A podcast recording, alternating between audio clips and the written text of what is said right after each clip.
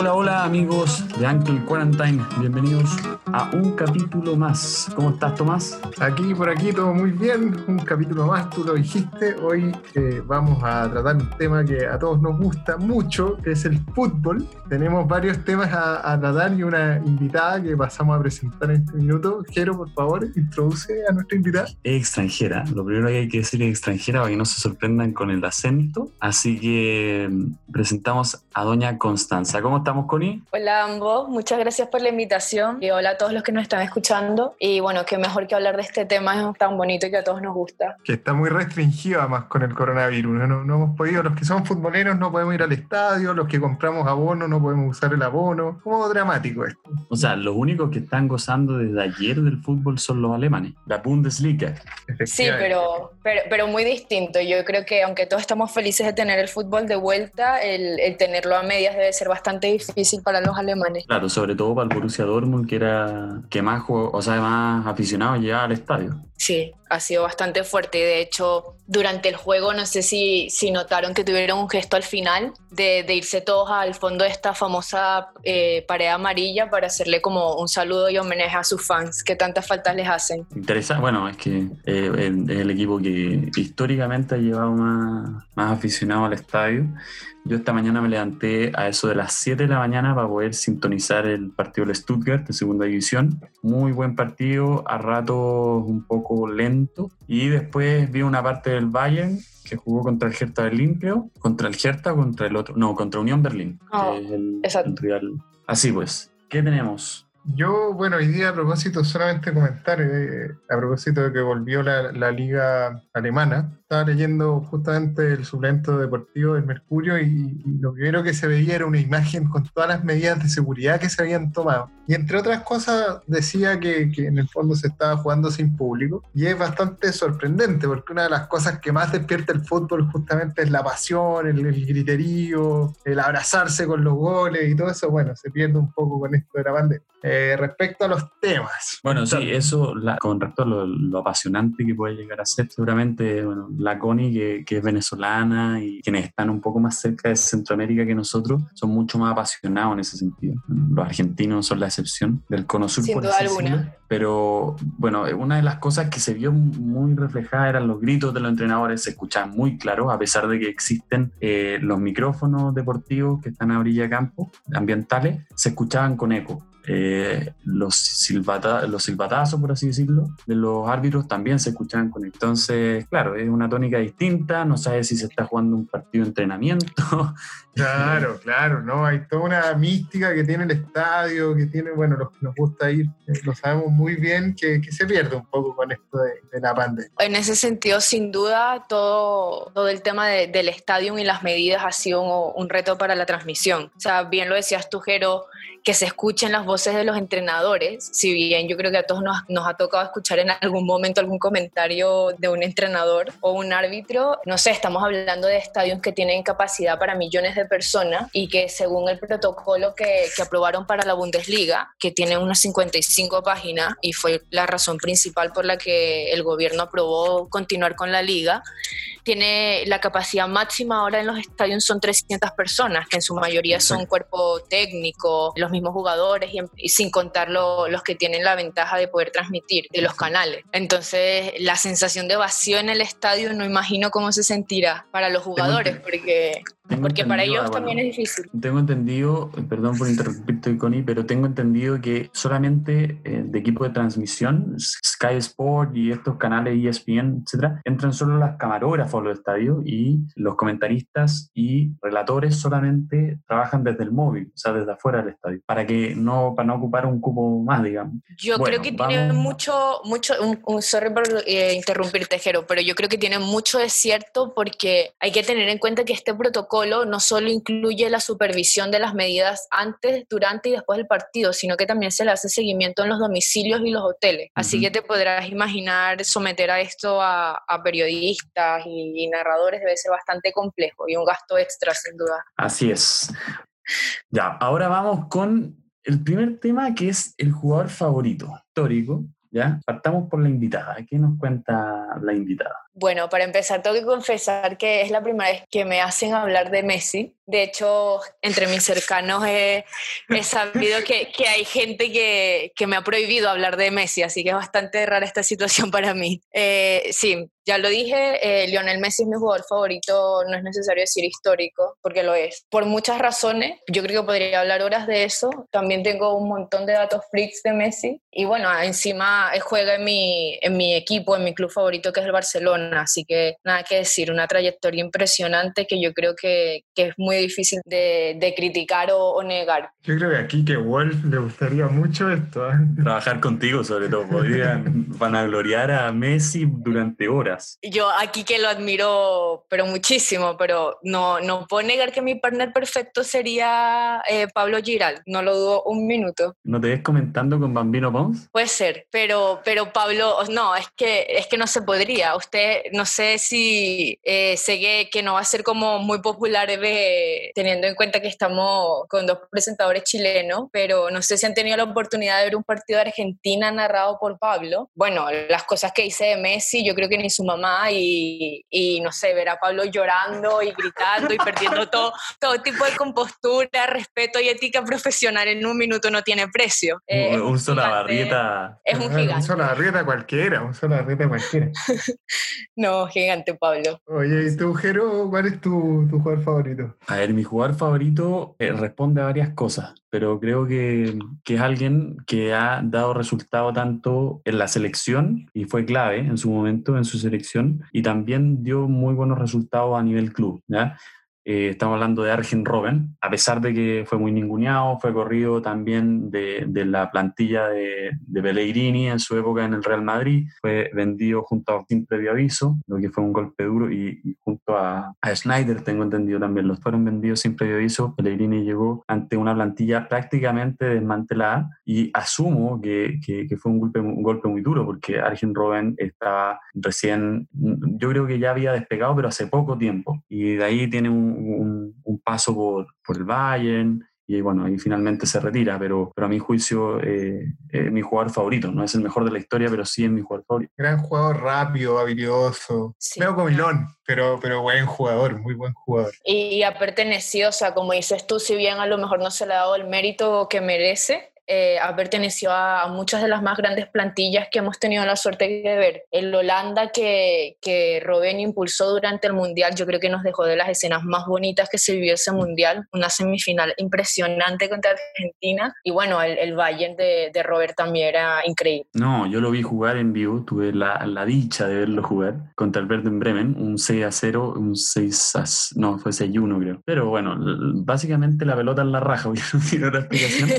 pero tú, tú veías ya a Thomas Müller y muchos pueden haber dicho, no, Thomas Müller tiene liderazgo en el equipo. Estaba Philip Lahm también.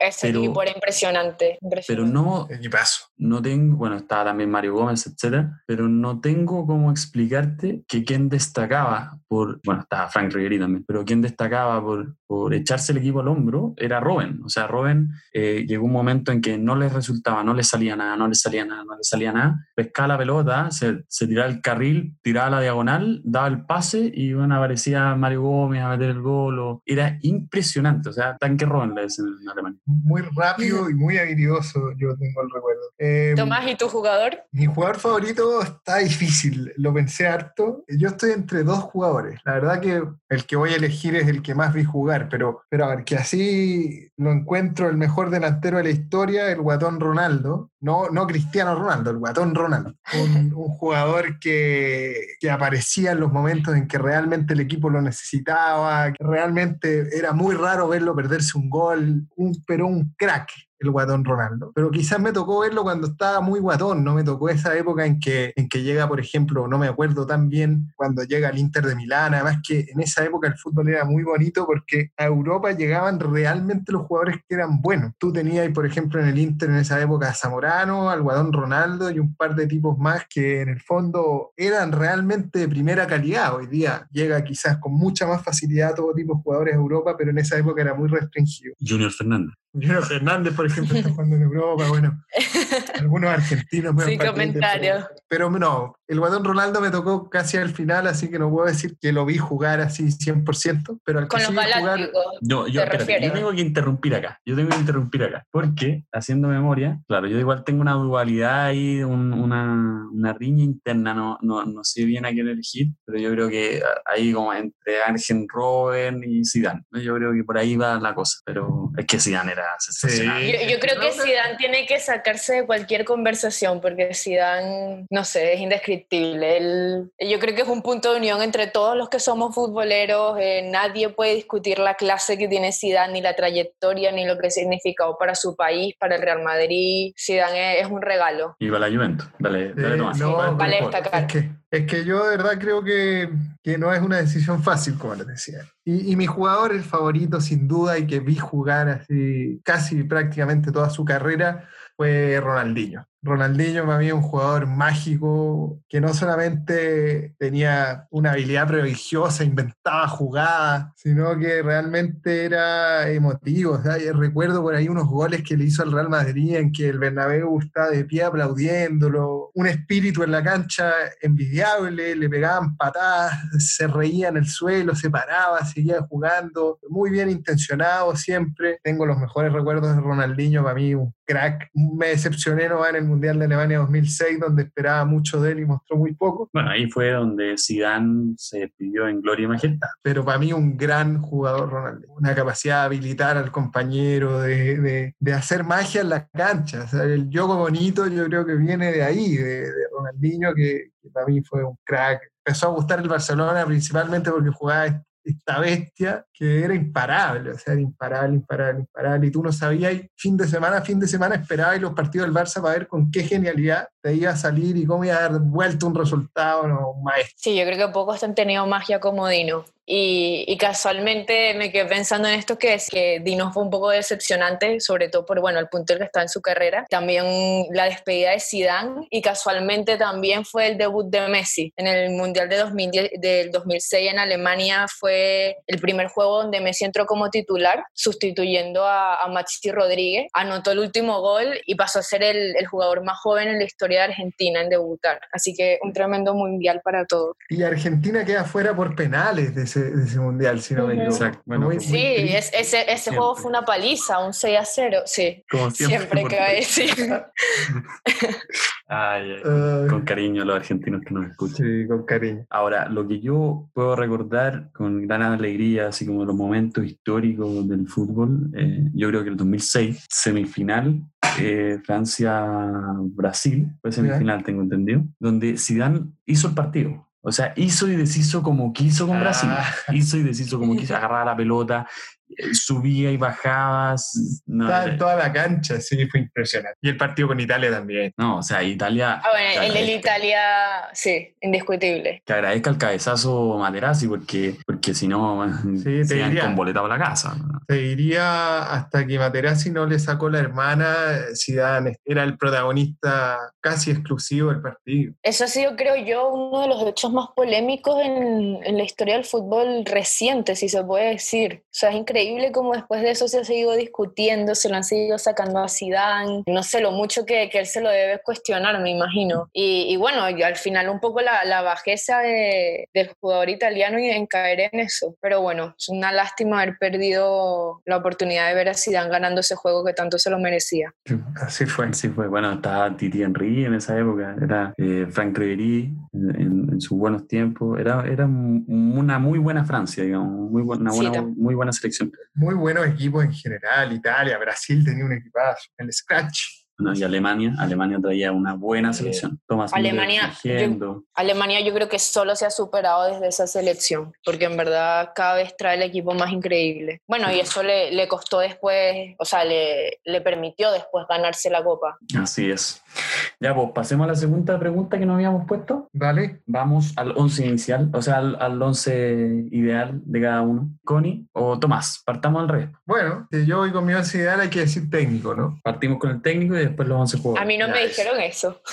Bueno, no, te lo dijimos, no quisiste ponerlo porque tenías millones, así que dale. Ya, yo aquí estoy, estoy en una duda pero para mí, por poner a un chileno, Manuel Pellegrini sería mi técnico, o bien el, el maestro, el único, el inigualable Alex Ferguson. Sir Alex Ferguson. ¿Por qué no vamos diciendo los entrenadores, después las el arquero, después los defensas? Entonces así vamos comparando. Me gusta, me gusta. ¿Por qué Pellegrini Ferguson? ¿Por qué Pellegrini? Pellegrini porque siempre agarra equipos penca y le da bien, básicamente. Bueno, West Ham Mm. bueno, ya, olvidando el último tiempo, olvidando el último tiempo, pero en el La regla tiene su excepción.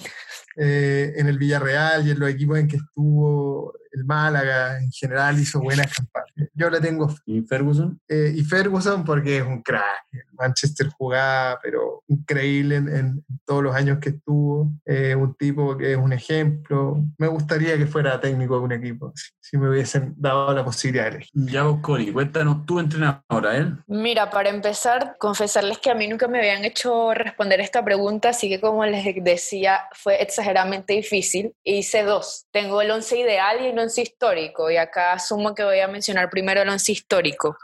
No me atrevo a, escoger un solo, un solo entrenador, así que yo creo que voy a mencionar a, mi favorito, que es bastante actual, que es Simeone. Cholito. El Cholo lo admiro no solo por, por un tema de, de logros en concreto, que yo creo que en ese sentido yo destacaría a, muchos más, pero me gusta muchísimo su doctrina, este papel de motivador que tiene, escribió un libro que encuentro genial, eh, no sé, me gusta mucho esta lealtad que ha, mostrado con el Atlético, eh, es una persona que me ha hecho a mí también muy seguidora del Atlético y, no sé, el hecho de que, que en una liga que está tan cuestionada, porque la rivalidad entre el Real Madrid y el Barcelona como que eclipsó todo lo que era la liga, él posicionara un tercero y lo hiciera uno de los más grandes de, de Europa, eh, no sé, lo encuentro increíble, en verdad. Sí, sí, sí. Tuvo buenos equipos. Y ha hecho crecer a muchos jugadores también. Hay muchos jugadores que él a lo mejor recibió un poco más jóvenes, como es el caso de Griezmann, por ejemplo, y que ahora vemos en, en todo su potencial. Siempre tiene como un, un regalón, digamos, o sea, de, de, baja edad. Ahora está Joao Félix, que acaba de llegar hace poco, que por lo menos muestra un futuro promisorio. en cuanto a mí, yo los voy a sorprender. Eh, creo que hay una persona que, a pesar de haber tenido una carrera como director técnico muy fugaz, eh, tenía una forma muy especial de ver el fútbol, eh, con la que a mí me agradaba mucho escucharlo. Era más comentarista, analista que otra cosa. Fue jugador de Católica, fue jugador de la Universidad de Chile, jugó en la selección, fue a Estados Unidos a jugar también. Después volvió. Estoy hablando del gran gurú, Eduardo Bombalé Eduardo Bombalé creo que tenía una visión del fútbol muy distinta, entendía bien el fútbol, supera con creces a cualquier entrenador, exceptuando a Pellegrini, a cualquier entrenador eh, nacional, con creces también algunos que han pasado por la selección en cuanto tanto a clase eh, como educación como también en visión futbolística. Y con esto quiero hacer una repasada al pelado San Paoli, eh, porque no, Eduardo Bombalé, yo encuentro que... El rey San Paoli. El rey San Paoli. cariño, sí. El gurú Bombalé era un grande tenía una forma de ver el fútbol muy distinta, predijo muchas cosas, dijo, eh, va a pasar esto, va a pasar esto, esta, este partido hay que plantearlo de tal manera, pero no lo van a plantear así y se va a perder. Y así fue, muchas veces fue así. Entonces me marca un precedente y creo que, que va en, en, un posible de histórico. Pero como tuvo una, una pasada bien fugaz como director técnico, tuve que elegir a uno que haya tenido carrera más larga y ese Jupp Heynckes. Creo que Jupp Heynckes, no sé, su fidelidad por el Bayern, a pesar de que yo no soy gran fan del Bayern, define todo lo que yo necesito para mi equipo como, como entrenador y como director técnico. Y eso principalmente. O sea, cada vez que el Bayern lo necesitaba, el viejo estaba ahí al pie del cañón. Lo llamaron cuando ya se había retirado y volvió. Entonces, eso te habla mucho de, y muy bien de, de una persona fiel a un, a un, equipo. Así que eso, ¿vamos con los arqueros? Vamos con los arqueros. Connie, ¿alguna acotación hacer al respecto de Jupp Heynckes o no? No, completamente de acuerdo. Es algo que yo también admiro muchísimo en un, en un entrenador y en un jugador y, y, hasta en los hinchas, en verdad. Yo creo que la lealtad no tiene precio y, y todo lo que hizo ese hombre por su club es, es impresionante. Sin duda bueno, dentro, dentro de los leales teníamos a Steven Gerrard, de Liverpool, gran jugadorazo. Pero bueno, vamos con los arqueros. Tomás, tu arquero. Mi arquero, a pesar de que tuvo una muy mala experiencia con el Real Madrid, es Iker Casillas. Iker. Iker. Casillas, lo vi jugar, una máquina, reflejo, pero de felino el compadre. Seco, seco, seco. Para mí un gran, gran arquero Iker Casillas. Descontando el último tiempo, que lo criticaron, que le hicieron pedazo en España y todo, creo que es un grande, pero así gigantesco. Vamos, Grande. Connie. Vamos, Connie, con el tuyo. Yo antes de eso tengo una pequeña acotación. Yo diría que, que más que descontar la, la última parte de la carrera de, de Casillas, diría que, que le pagaron muy mal y eso le salió muy caro. Casillas es un gigante que se ha debido retirar en toda la gloria que quería y no le dieron la oportunidad. Y, y- y bueno, yo creo que eso fue un hecho lamentable, por- porque bueno, era el capitán y tenía una lealtad al Real Madrid, hizo mucho por el Real Madrid y era muy querido por los fanáticos, así que es una lata no, no verlo sus últimos días en el club que tanto quería. Pero concuerdo en que Casillas es de los mejores que ha tenido el fútbol. Sin embargo, mi arquero, por su trayectoria, y yo creo que, que es un, un arquero que hemos tenido la oportunidad de ver y de admirar muchas generaciones, es Gianluigi Buffon, Uh, eh, arquerazo de la selección italiana, campeón mundial del 2006. campeón mundial Crack. y además arquerazo de la Juve. Yo creo que eterno, eterno seguidor y jugador de la vecchia señora, así que eso, me encanta Buffon. Creo- Nos ha dejado jugadas increíbles, encuentro. Gran, gran elección, un crack, pero de proporciones. Eh, ¿Y tú, Jero? ¿Cuál es tu arquero? A ver, mi arquero eh, más bien es por la garra que tenía, por eh, la capacidad de liderazgo. eh, creo que, eh, y lo admiré mucho en su época, estuvo en el Manchester United. Pinocchio, Pinocho Van der Sar, creo que era un pedazo de arquero. Sí, arquerazo. Sí. Arquerazo. Qué buen arquero. Que hoy día está a la cabecilla del Ajax. Mira, no sabía, yo pensé que estaba jugando en tercera división. No, no Sí, yo jugando. también le había perdido algo la pista. Está como, ponte tú, que no director técnico, pero está como director ejecutivo de. Como el Tata y Buljubasic en la Católica, pero en-.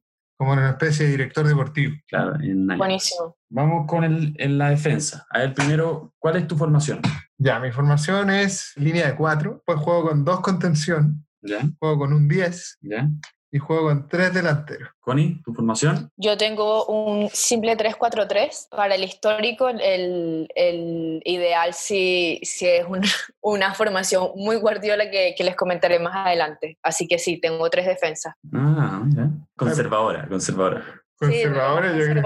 Entre Guardiola y, y Bielsa. Bielsa jugaba con un stopper, ¿te acordáis? Sí, sí, Con sí. un, Sí. con un libro atrás. Pero sí, o sea, sin embargo, mi, mi- mis formaciones ideales en el- son mucho más parecidas a la segunda que te digo, mucho más guardiola. Este histórico escogí hacerlo así, no porque sea mi, mi forma favorita de jugar, sino porque yo creo que me da la oportunidad de, de ordenar más a los jugadores que me gustaban, o sea, por, por darme el lujo de tener estos jugadores en una sola formación. ¿Tú, Jero? Mi formación es tres defensas, dos contenciones, eh, un mediocampo un poco más adelantado, cosa que eh, la contención pueda bajar a defender, eh, dos laterales, un 10 y dos delanteros. Tenemos, tenemos dos formaciones bien distintas. Me gusta, me gusta. Sí. Vamos a ver. Dale, eh, yo comienzo con la, con la. Mi línea defensiva va con Dani Alves. Nesta, el italiano, Puyol y Roberto Carlos. Gigantes. Muy, muy Yo- bueno. Vale. Yo tengo a- en ese mismo orden, o sea, yendo de derecha a izquierda, a Javier Zanetti, a Frank Beckenbauer en el centro y a Paolo Maldini de lateral izquierdo. Excelente, excelente. Impasable esa defensa. Intratable, intratable. Un muro. ¿Alguna Maldini? ¿Maldini? ¿Por qué Maldini? ¿Y ¿No, no, No. ¿Pusiste a Puyol o no pusiste a Puyol? No, porque como les repito, yo, yo he hecho- hice dos formaciones, entonces como a Puyol lo vi en, en- creo que no te había comentado a, a ti, Tomás, que hice una formación en base a los jugadores que, que he visto su- como la mayor parte de su carrera y otro como a los históricos. Entonces Ah. a Puyol, ay, Puyol, por supuesto, lo metí en, en, en mi ideal, que, va, que es mucho más actual. Ujú. Y a Dani, a Dani para mí, no sé, para mí en la, en la posición de Dani nadie la ha hecho como él. Nadie, nadie. Yo también lo elegí por eso, un crack, pero dentro y fuera de la cancha. Sí, exacto. Pero eso, está así como muy, muy histórica. Me quedo con Maldini, Beckenbauer y Sané, que en verdad yo creo que los tres le han dado mucho al fútbol. Zanetti. Ya, pues, yo voy con Marcelo. Eh, de central yo pondría un Puyol porque ya lo, lo he visto jugar mucho más. Y pañando por la derecha, Cafú. Cafú, Gigante. Cafú. Me, me costó mucho sacarlo, tengo que admitir. Una bestia. Una vez. Vamos, ¿cuántas contenciones tiene Tomás? Tomás tiene dos contenciones. Connie, ¿tú cuántas tenés? Cuatro. Cuatro. Ah, porque lo hacías en B, ya. Sí. O en U, ya. Yo tengo. Yo tengo dos, contenciones. Yo juego contención con Pirlo y Xavi Alonso. Buena, buena. Aquí me costó mucho tomar la decisión. ¿eh? Estaba entre Gennaro Gattuso y Gravesen, pero Gravesen porque es un buen guapo para jugar a la pelota. Un gallo que, que pega la patada y después, pues, después trata la pelota. Yo creo que yo soy, yo soy más Team Gatuso. Pero no, Gattuso y a Andrea Pirlo también tengo eh, en contención. Un artista, Pirlo. Sí. Eh, bueno, a mí me gusta mucho esta posición, en verdad. Creo que, que es el jugador que, que tiene esta capacidad de tener como el campo en la cabeza. So- deja- nos ha dejado jugadores súper estratégicos, eh, a grandes líderes. Entonces yo creo que, que en homenaje a, a esta posición que muchos de mis jugadores favoritos la, la jugaron o la están jugando, eh, fue que escogí un 3-4-3. Entonces voy con mis cuatro. Voy de derecha a izquierda. Tengo a Dino, por supuesto. Eh, después a Zidane, que yo creo que fue la primera persona que puse. eh, a Maradona, que pagaría por verlo jugando en esta escuadra. Y el, el cuarto de, de, de este mediocampo es Il Gladiatore, por supuesto, Francesco Totti, que, que yo que es de mis jugadores favoritos por, en el- por lo que te decía, que coincido mucho en que, en que la lealtad en un, en un jugador no tiene precio. Así que Totti, indiscutible para mí. Eterno capitano, como le decían en la Roma. Sí, maestro, maestro Francesco Totti. Oye, eh, Totti no hay fiesta. espérate, no, no, es que hay, que hay que hacer una aclaración aquí. ¿A ti te eh, gustaría Chao. Con Diego Marae. eh, Así que el fútbol es... Y pensar que Ay. hizo campañas antidrogas. Sí, pues, creo que el 82 en España. Y, y las, las imágenes que nos dejó Maradona en el último mundial fueron lamentables, sin duda. Entiendo que cuando se casó el compadre como que arrendó un avión completo y bueno, No, Es, es excéntrico. Yo creo que, que no me imagino el, el alivio que debió ser para el Kun dejar de tenerlo como suegro. bueno, usaba, Eh. usaba dos, dos relojes, pues, weón. ¿Quién usaba dos relojes? nadie, weón. Oye, pero la Connie dio todo su medio campo y yo estoy cachando que no di a mi 10, Dalo. que es Zidane, por supuesto. Es Zidane. Sí. Yo, yo no terminé mi medio campo, pero ah. Oye, entonces, bueno, como yo les conté, tengo a Pirlo y a Xavi Alonso de contención. Un poco más arriba jugaría con Beckham. Y después eh, Zidane de 10. Y Beckham porque es hermoso, porque. No, Sí, yo, yo iba a preguntar exactamente lo mismo. Beckham por dos cosas. Beckham por dos cosas. Porque hay que recordar el Beckham del año 2006 y toda su carrera en el Real Madrid y en el Manchester United. Eh, y porque donde le veía que pusiera la pelota, la ponía. Desde el lugar de la cancha que quisiera. Bueno, te ponía el pase largo Y no, hablando en serio, era un, un buen jugador. como Xavi Alonso. Xavi Alonso hacía exactamente lo mismo. No, y para Ahora. destacar entre los galácticos, o sea, yo creo que, que es difícil y si lo hizo fue por algo. No, bueno, muy buen jugador. Este, y adelante, en delantera, ¿a quiénes, a quiénes tenemos? Jero, Connie, las mujeres primero, creo. Dale, Connie. dale, Connie. Voy. Yo, por darme el gusto de tener a Ronaldinho jugando con Messi otra vez, tengo por la derecha a Messi, tengo al lado a, a Ronaldo, obviamente Ronaldo Nazario, y a la izquierda tengo a Johan Cruyff, el que eh, invencible, digo. lo, lo pensé, lo pensé mucho. Yo creo que el delantero es una posición que cuesta muchísimo, pero el aporte que hizo Johan al fútbol y como jugador, un- considerado uno de los mejores jugadores del siglo XX, impresionante, en verdad. Yo creo que Johan no, no podía dejar de estar. Y, y yo creo que otro aporte interesante de lo que me quedó en, en esta escuadra es que tenemos tres de los jugadores que más han hecho por el Barcelona. Así que sería un lujo poder verlo. Ojalá poder revivir a esta gente para verla jugar una vez. Sería, pero realmente impresionante poder ver a estos equipos jugar. Jero, tú, Sí, tú. Sí, tú. Sigo yo, bueno, yo con tres delanteros, como había, como había dicho, juego con Kaká, Ronaldo, el guatón, y Ronaldinho. Kaká y, y Ronaldinho con una suerte de extremos, en verdad, porque no sabía dónde ponerlo, pero quería tenerlo en el equipo. Claro, a, a veces, a veces el, el, el fanatismo supera la lógica. Sí, por supuesto. Obvio. Eh, pero aclarar que Kaká es el Kaká del, del Milan, ese Kaká que levitaba en la cancha. Ronaldo porque si vais perdiendo era el jugador indicado para darte vuelta el partido, eh, echarse el equipo al hombro, eh, fabricarse un penal al último minuto. Un maestro ese guato. Y Ronaldinho por la magia, por el talento, la capacidad de encontrar espacios donde no hay, de poner un pase y dejar habilitado a alguien en cualquier momento. Pero esa, esa sería mi delantera, sin duda. Y el Kaká, como te digo, no el del Real Madrid, que lo trajeron a, a El de Orlando, Orlando City, ¿cómo se llama? Claro. El- después se fue a Estados Unidos, Sí, para Orlando, Orlando City. sí. No, pero el, el Kaká de, de ese Milan, El 22, Kaká el Sí. 22. ese, e- ese mismo, el 21. Maestro, levitado. Sí. Yo tengo, a, bueno, como les dije, tengo a Beckham, un poco abierto hacia la derecha, Zidane de 10, dos extremos y un delantero central. De izquierda a derecha tengo a Figo, Ya, Gigante, bien, Figo. Bien, bien. extremo izquierdo. Ronaldo, el guatón Ronaldo, el, de- el, el que tenía el peinado aquí en la, Sí, en la frente. el de. Corea-Japón 2002, que había que levantarse temprano a, a ver los partidos. Y eh, por banda derecha a Arjen Robben, no voy a dejarlo fuera. Sin duda, sin duda. Qué, qué grandes los equipos. Todos, todos pusimos al guatón. Sí, Todos es increíble. ¿En qué, en qué coincidimos? Tenemos a, a Ronaldo, a Zidane lo pusimos los tres. ¿Tú no Sí. lo pusiste, Ger? Sí, sí. Sí, sí, yo lo puse de 10. Ga- Gattuso Y- también, ¿no? No, yo no puse a Gattuso. Lo pensé, Ah, pero no. No, yo creo que ellos dos sería. Yo lo tengo en mi top 30, creo. Tre- En Nadie el, puso en a el- Roberto Carlos tampoco. es que No, sabes que- que, Roberto Roberto. Carlos juega por izquierda, está Marcelo. mm, Yo creo que Marcelo para mí es, es inigualable. weón. Y hay que darle un toque de actualidad también al equipo. A mí Sí, me está pasa que, que de los grandes históricos, yo creo que lamentablemente es de lo que he seguido menos, pero no, no dudo que, que también es de los indiscutibles para considerar. Pero igual en mi once ideal, yo coincidimos en muchos más, porque yo en el, en el histórico solo tengo a Messi de los actuales. Y bueno, Mm. Buffon yo creo que todavía entra entre los...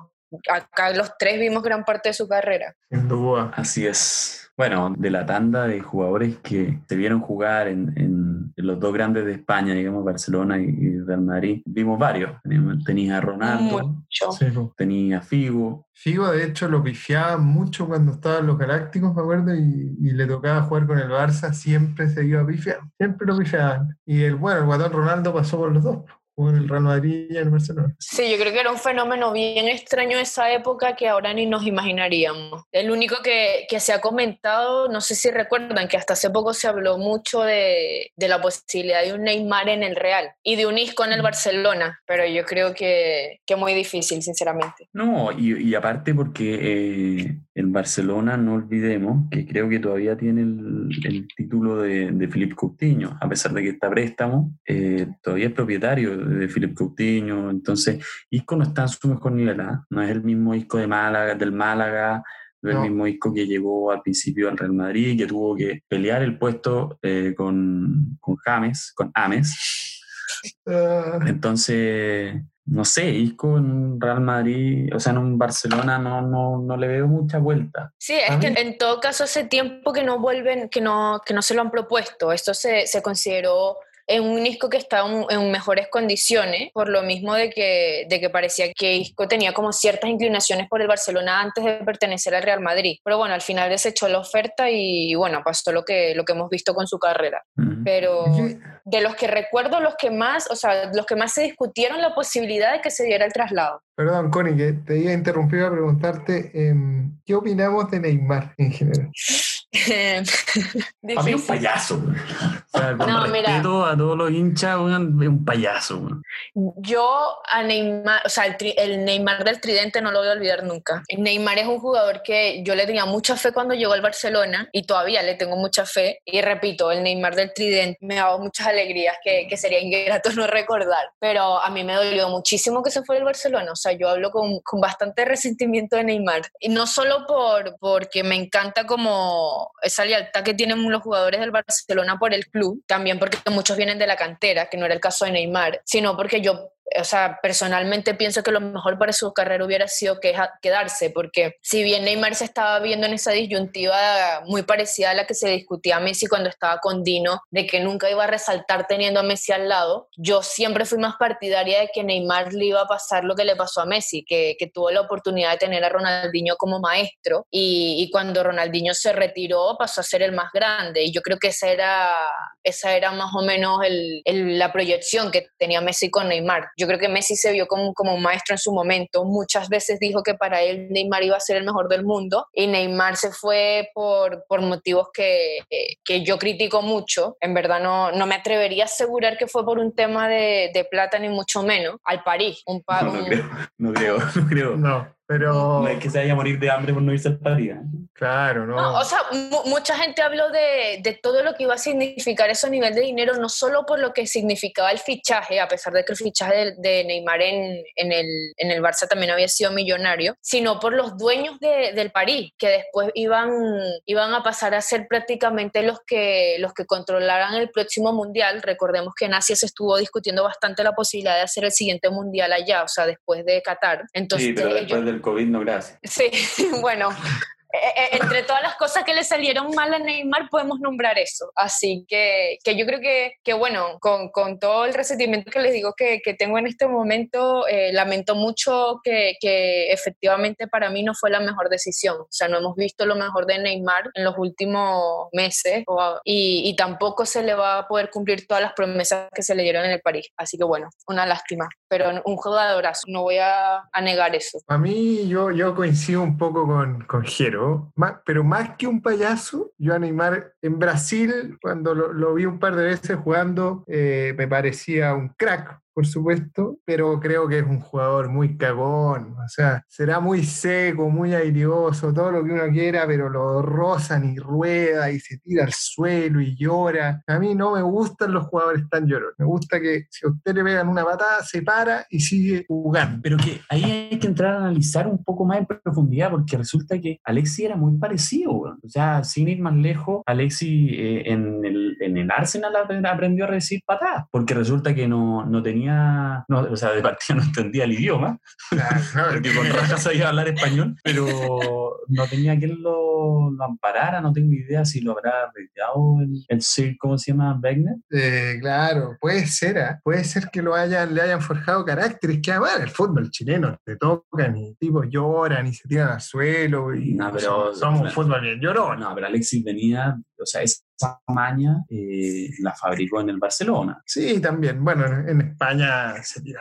Sí. No sé, bueno, la Connie vivió en España, entonces... yo, yo también haría esa distinción que, que como tú dices, es propia del fútbol español, porque yo creo que hay dos extremos. En el fútbol español yo creo que, que se les enseña un poco y eso, bueno, para lo personal a mí no me gusta, pero, pero no lo critico, al final es parte del juego, aprovechar las faltas, eso se enseña, o sea, para qué negarlo y como tú dices, lo, lo vemos en jugadores que nos gustan mucho, o sea, lo hemos visto en, no sé, David Luis en el, David Luis en el Mundial lo hizo, eh, Suárez también es un jugador que lo hace, eh, en el Madrid, para qué decir, hay muchos que lo hacen y que también eh, se les enseña a lo contrario, a, a fabricar faltas que, que, puedan salir, que puedan ser beneficiosas para, para el, el desenlace del juego, pero una cosa es que tú quieras aceptar como aprovechar estas oportunidades y otra cosa es el show y el teatro que se ven jugadores como Neymar, con el que yo tampoco estoy para nada de acuerdo. O sea, siento que le resta mucho al juego, lo interrumpe, le quita profesionalismo. Aparte que yo creo que a todos nos gusta un jugador que es capaz de, de lidiar con este tipo de cosas y seguir jugando. No sé, algo que a mí me gusta mucho de, de jugadores como Messi, como Rakitic, es que uno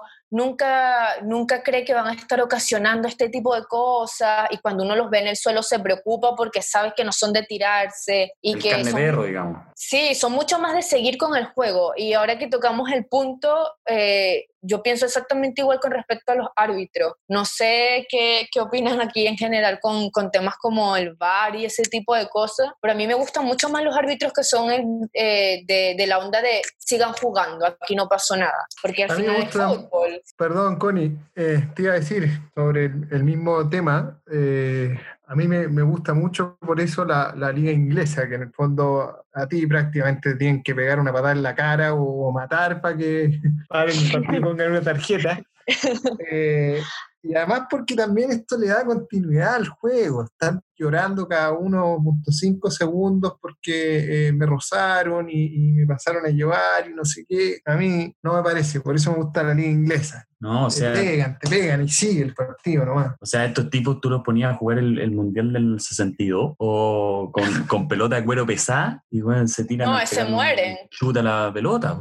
Sí. Ya Pelé dicen que en su minuto le sacaron la cresta nomás y para, olvídate, nada, le pegaron. No, siempre ¿No? de acuerdo con que el bar le quita un poco la magia al juego. ¿eh? El bar le quita un poco la magia al juego y, y, el fútbol pierde un poco de naturaleza. Pero, Connie, quería volver un poco atrás eh, cuando hiciste este análisis, que es muy interesante, seguramente muchos hinchas del Barcelona o, o, fanáticos del fútbol puede que lo hayan visto, los nuevos no tanto, ¿no? hoy día eh, andan preocupados de las últimas Mercurial que salieron, las Predator, las no sé qué, puras weas, ¿no? Pero si, si nos remontamos al 2002, 2006, Claro, y tú nos hablaste de, de, la aparición de Messi en el Barcelona, donde tiene este rivalismo que, que fue bien pulido, digamos, o bien invertido hacia un men mentoring, por así decirlo, entre Ronaldinho y Messi, y que podría haber pasado lo mismo con Neymar, entre Messi y Neymar, ¿cierto? Sí. Pero acá yo creo que hay una disposición distinta,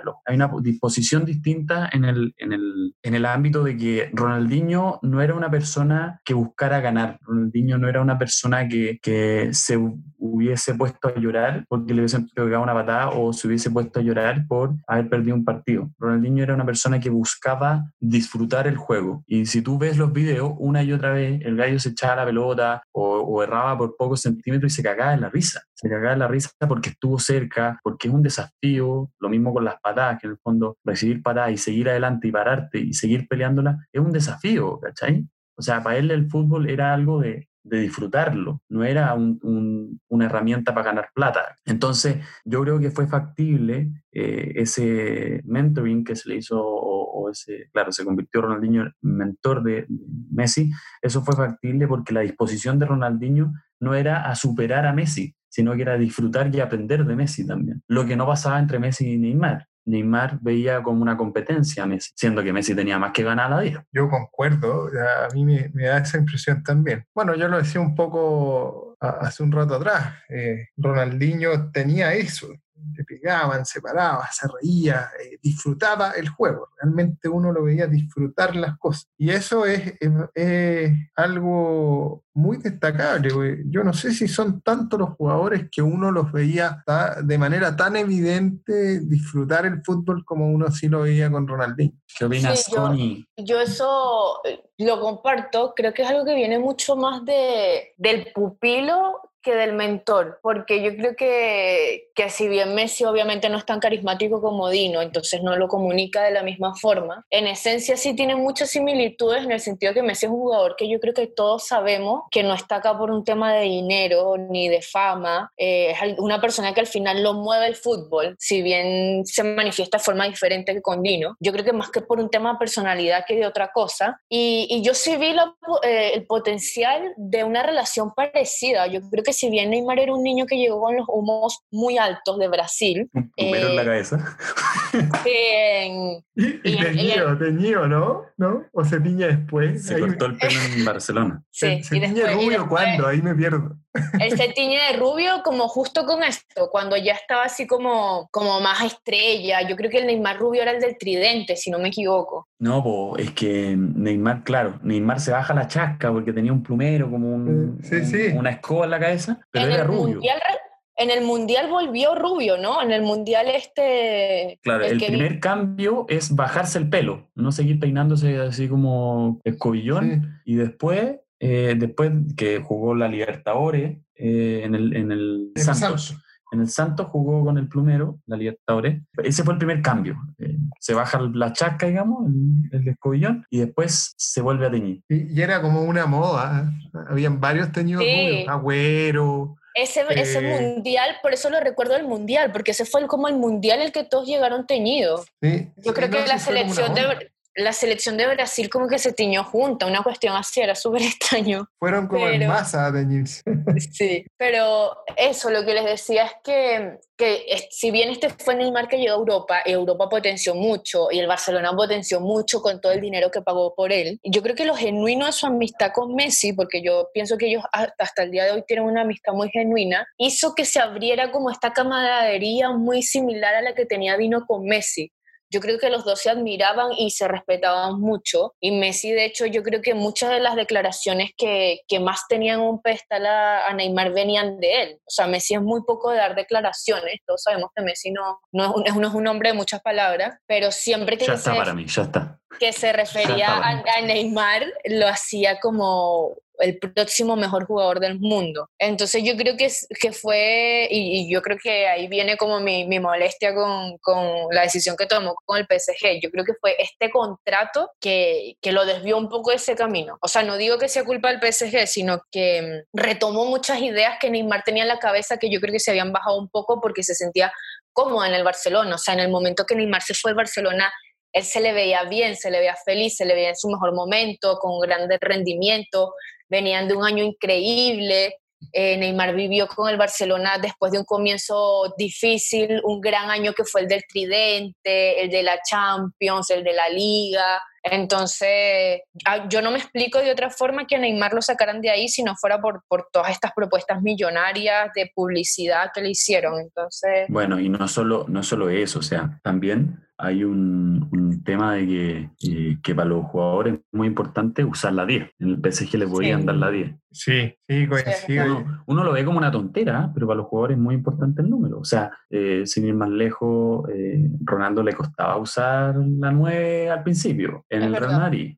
Sí, la lucha, la lucha de egos, yo creo que sí, o sea, siempre caen algunos jugadores ante esa debilidad. Así, pues. Bueno, vamos cerrando. Muchas gracias, Connie. Muchas gracias, Tomás. Una vez más, el tío Cuarentena se despide de los sobrinos. Así es, un abrazo grande a todos nuestros fans. Muchas gracias, Connie. También me aprovecho de despedir. Hasta la próxima, hasta un nuevo capítulo Gracias a todos por escuchar. Muchas gracias a ambos por la invitación. Repito que un agrado poder hablar de fútbol y, y saludos a todos. Gracias por los que escucharon.